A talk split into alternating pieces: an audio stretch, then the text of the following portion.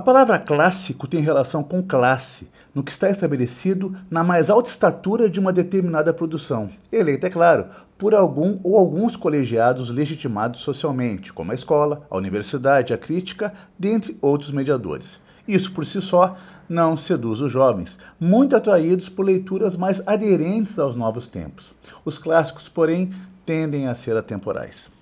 Dentre os clássicos, só não abandonados pela leitura dos jovens por imposição da escola, está a obra do cearense José Martiniano de Alencar.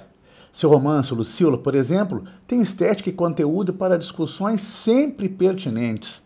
Tratando do amor entre uma cortesã e um jovem burguês, o texto de Alencar situa-se na tônica dos enredos que lhe são contemporâneos, tecendo críticas à Constituição Social do Brasil, ingressante, no seu jeito, em um liberalismo costurado por valores contraditórios. Aliás, a contradição em si está mesmo nas linhas da construção da personagem que dá nome à obra.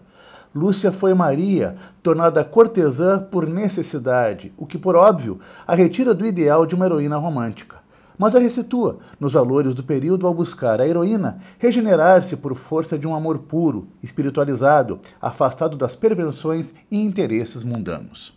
As determinações morais da sociedade, contraditoriamente liberal e conservadora, não permitem, contudo, completa redenção a uma pecadora, por ser pecadora e também por ser mulher. E aí está um traçado possível de leitura a heroína, que busca mudar de vida e o faz por demanda dos valores da sociedade, não o consegue por imposição da própria sociedade com a qual buscou, de certa forma ou de todas as formas, reconciliar-se.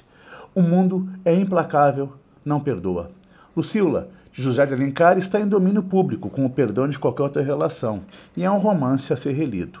É o nosso Lombada Frente.